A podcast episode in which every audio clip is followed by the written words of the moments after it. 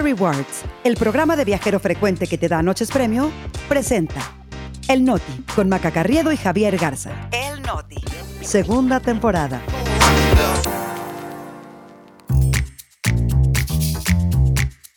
Es miércoles 28 de febrero. Yo soy Javier Garza. Yo soy Maca Carriedo. Este es el Noti. Y nosotros aquí estamos. Ejército libra guerra contra críticos en X y Facebook. Juez absuelve a presunto violador porque la víctima no recuerda la hora del abuso. Mi ley prohíbe el lenguaje incluyente. El Noti con Maca Carriedo y Javier Garza. Noticias para llevar. Rápido, al grano y divertido. Segunda temporada. El Noti. Aquí estamos.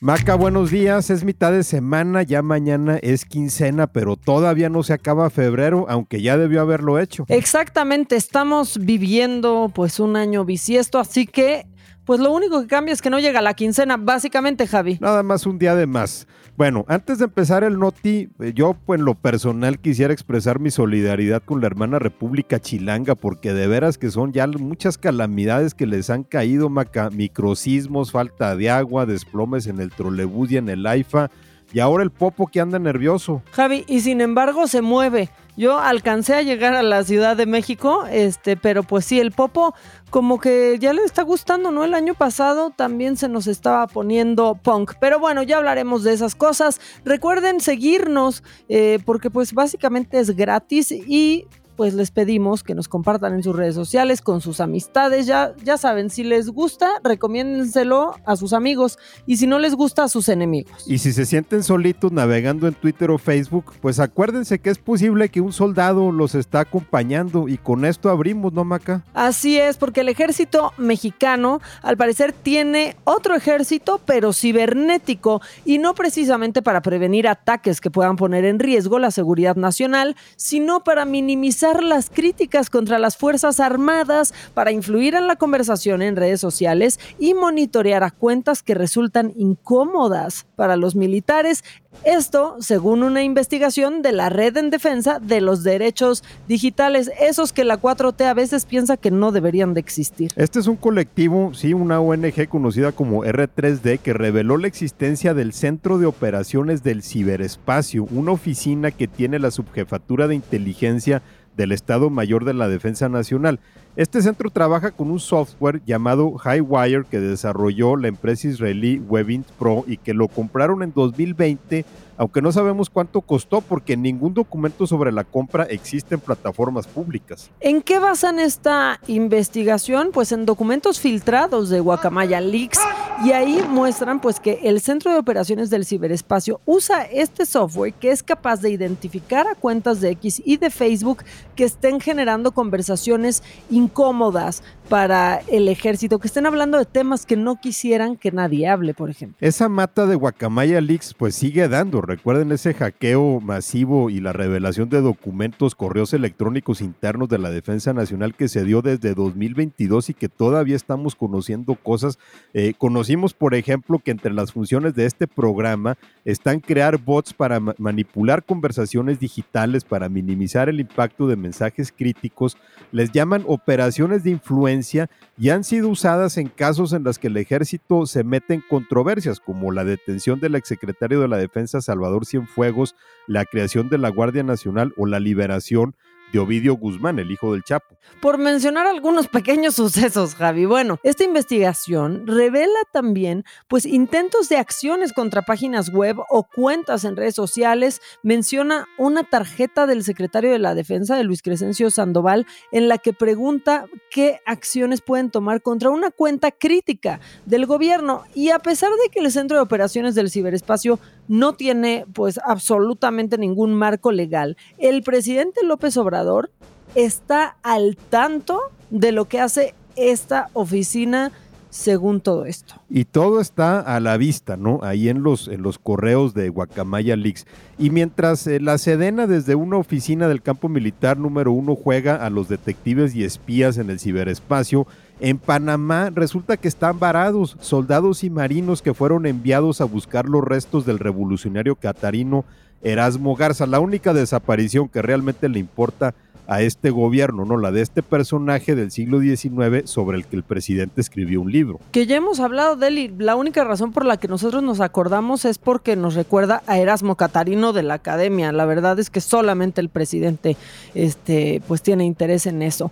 Toda la tripulación eh, que con cargo al erario y por órdenes de López Obrador, hay que decirlo, Javi, fue hasta las costas de Bocas del Toro en Panamá y simplemente no ha podido empezar a trabajar por un detalle chiquito, chiquito, chiquito, pequeñito que se le fue al gobierno y es tramitar los permisos de excavación en suelo panameño. Así que a esperar y a gastar mientras tanto, Javi, mientras están varados allá y pues a ver si no nos los retachan. No sé si, si el presidente se siente con los fueros, ¿no? De, de, pensar que en cualquier lugar le van a dar la bienvenida, ¿no? Porque en este caso la prepotencia, pues digamos que traspasa fronteras.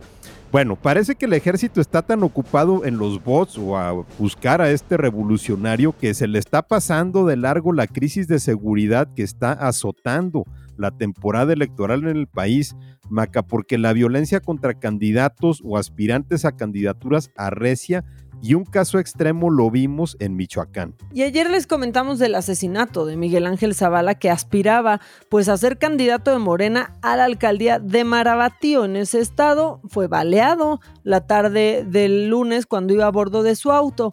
Pues menos de 12 horas después, el precandidato del PAN para la misma alcaldía también fue asesinado. Se trata de Armando Pérez Luna, que también, eh, como el morenista, fue atacado cuando viajaba en su automóvil. Y aunque hemos dado cuenta de varios ataques contra candidatos o contra aspirantes a candidaturas, no habíamos visto el asesinato de dos aspirantes al mismo cargo de manera sucesiva, así tan, tan cercanos.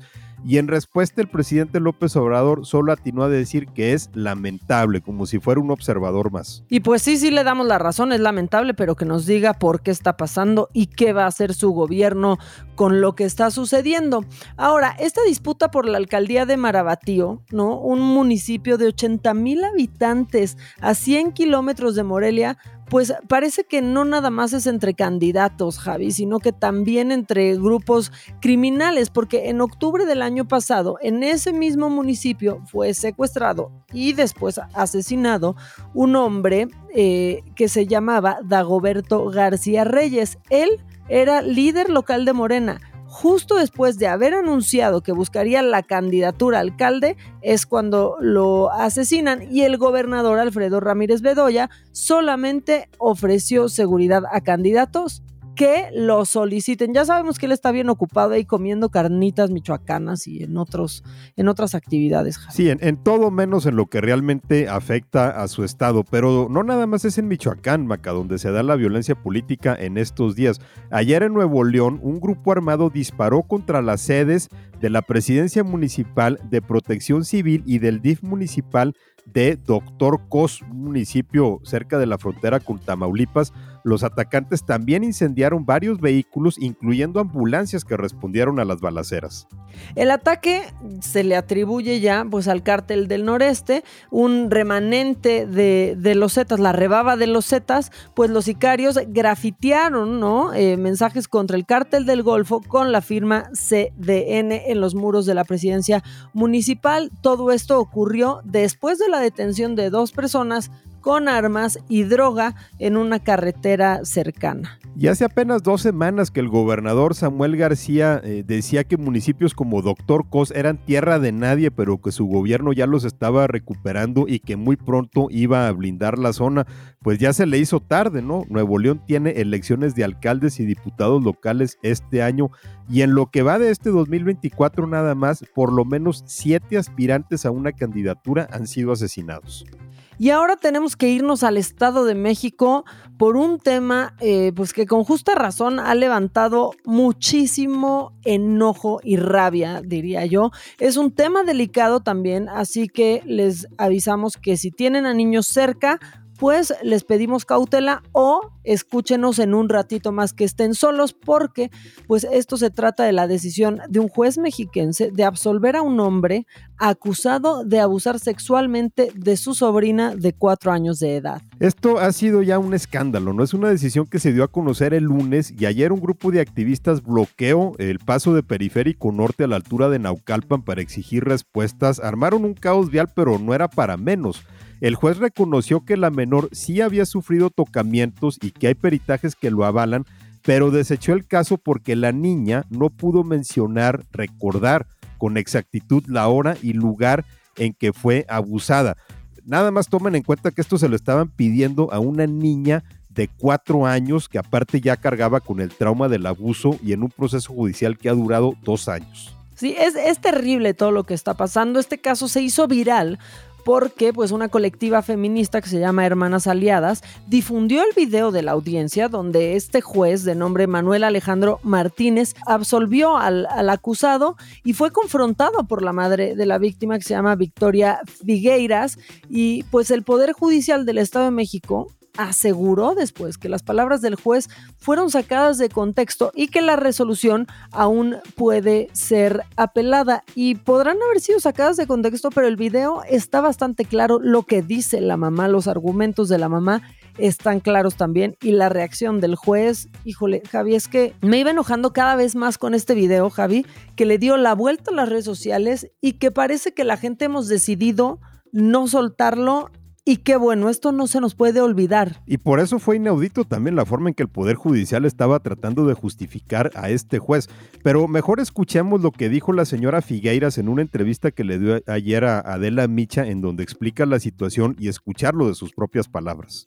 Como bien menciona el juez en esa audiencia, es que nosotros podemos recurrir a una nueva instancia que es la apelación.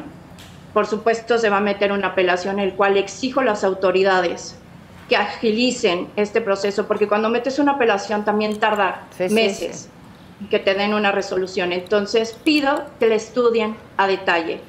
Pido que por favor le presten atención a este caso, porque la verdad salió. El mismo juez aceptó que hay un delito de abuso sexual infantil por parte del tío, que le crea a mi hija, pero bueno, lo soltaron. Y, y pues obviamente se va a meter esta apelación y yo lo único que pido es, es justicia para mi niña. Llevo dos pues, años en duda. eso. Pues así las cosas. Ayer hubo una manifestación también en el, en el Estado de México y nosotros, bueno, al menos yo, Javi, estoy segura que tú también, no soltaremos este caso. Según el Censo Nacional de Procuración de Justicia Estatal que elaboró el INEGI, diariamente en nuestro país se cometen en promedio 61 delitos de violencia sexual contra niñas, niños y adolescentes. La mayoría de las víctimas, y yo sé que son datos bien crudos, pero tenemos que hablar de esto porque la mayoría de las víctimas tienen entre 10 y 14 años, pero casi el 10% fueron niñas y niños menores de 5 años. Así que, bueno, pues vale la pena insistirles, platicar con ellos y ellas y decirles que cuando un adulto trata de pasarse con ellos, explicarles qué es que se pase con ellos,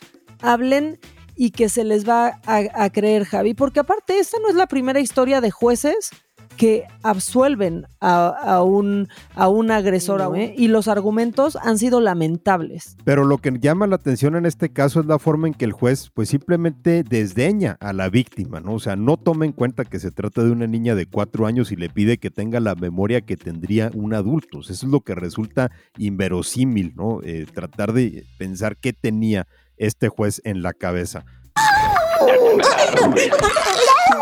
Platica mucho.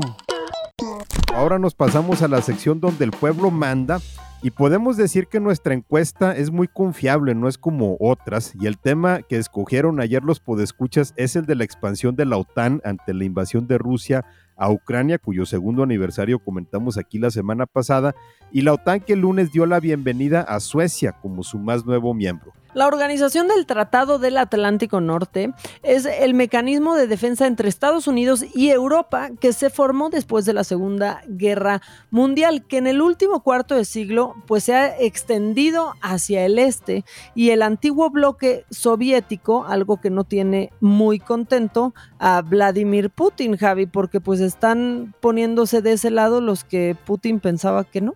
Y es que uno de los objetivos de Putin ha sido precisamente el debilitamiento de esta alianza. De hecho, una de las razones por las que invadió a Ucrania era eh, justo eh, tratar de dividir al bloque europeo. Él apostaba que iba a haber países de la OTAN que se iban a mantener por lo menos neutrales frente a su agresión, pero la realidad es que el efecto fue el contrario y las fronteras de la OTAN ya tocan las puertas de Rusia. Primero con la entrada de Finlandia que siempre se había mantenido neutral entre Rusia y el resto de Europa, pero ahora ya tomó partido y ahora con la entrada de Suecia. Y neutral, eh, por no decir que en realidad con miedo, ¿no? Con esa cercanía que tiene Finlandia con, con Rusia. Ahora, Putin esperaba que sus paleros en la OTAN, ¿no? El primer ministro de Hungría, Víctor Orbán, y el presidente de Turquía, eh, Erdogan, pues bloquearan la entrada de, de Suecia porque la entrada de nuevos países debe de ser aprobada por todos los miembros y así lo hicieron, pero Erdogan pues cedió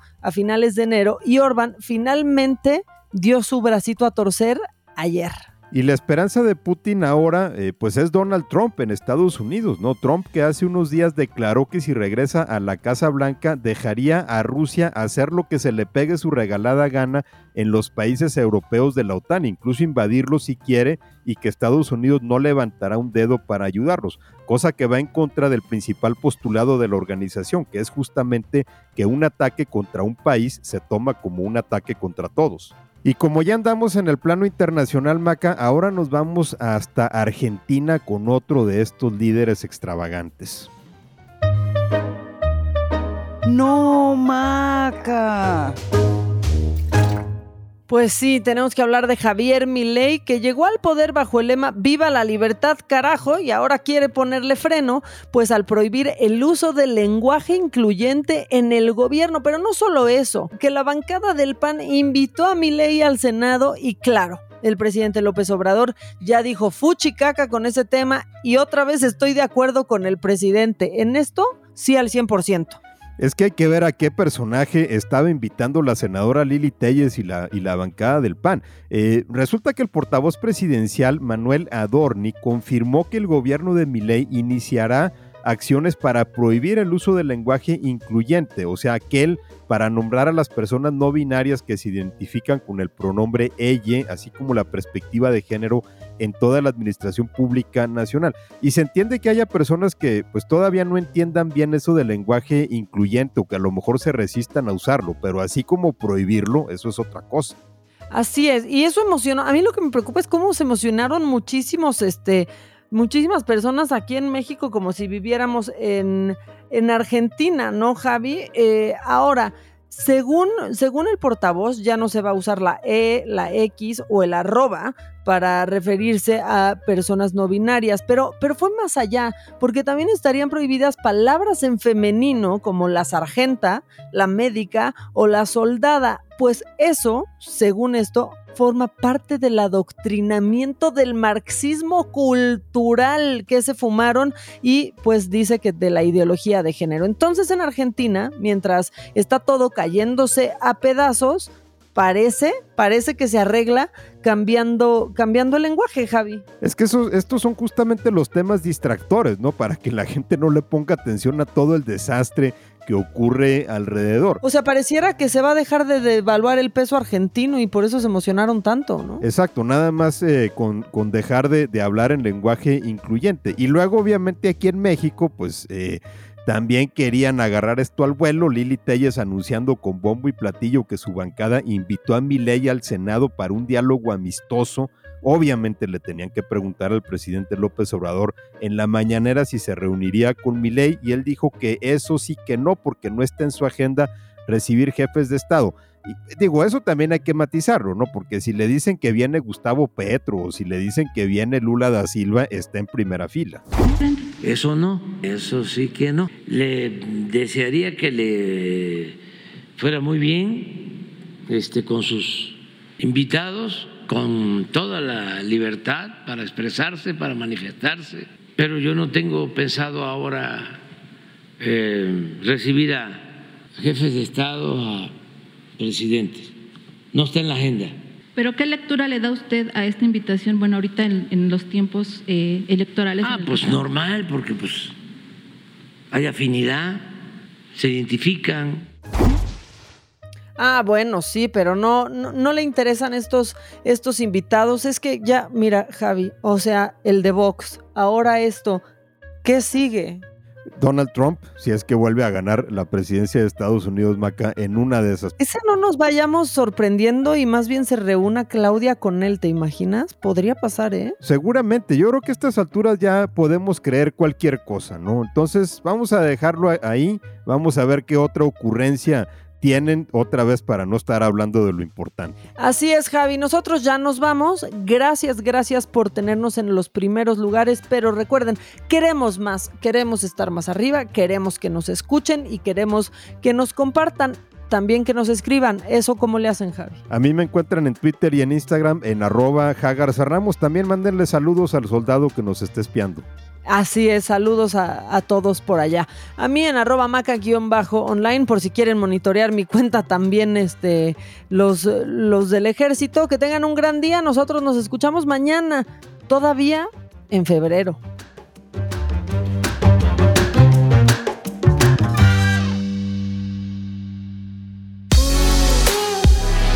Vive experiencias exclusivas en eventos, conciertos, obras de teatro y más gracias a Fiesta Rewards Invita. Fiesta Rewards presentó El Noti con Maca Carriedo y Javier Garza. Noticias para llevar.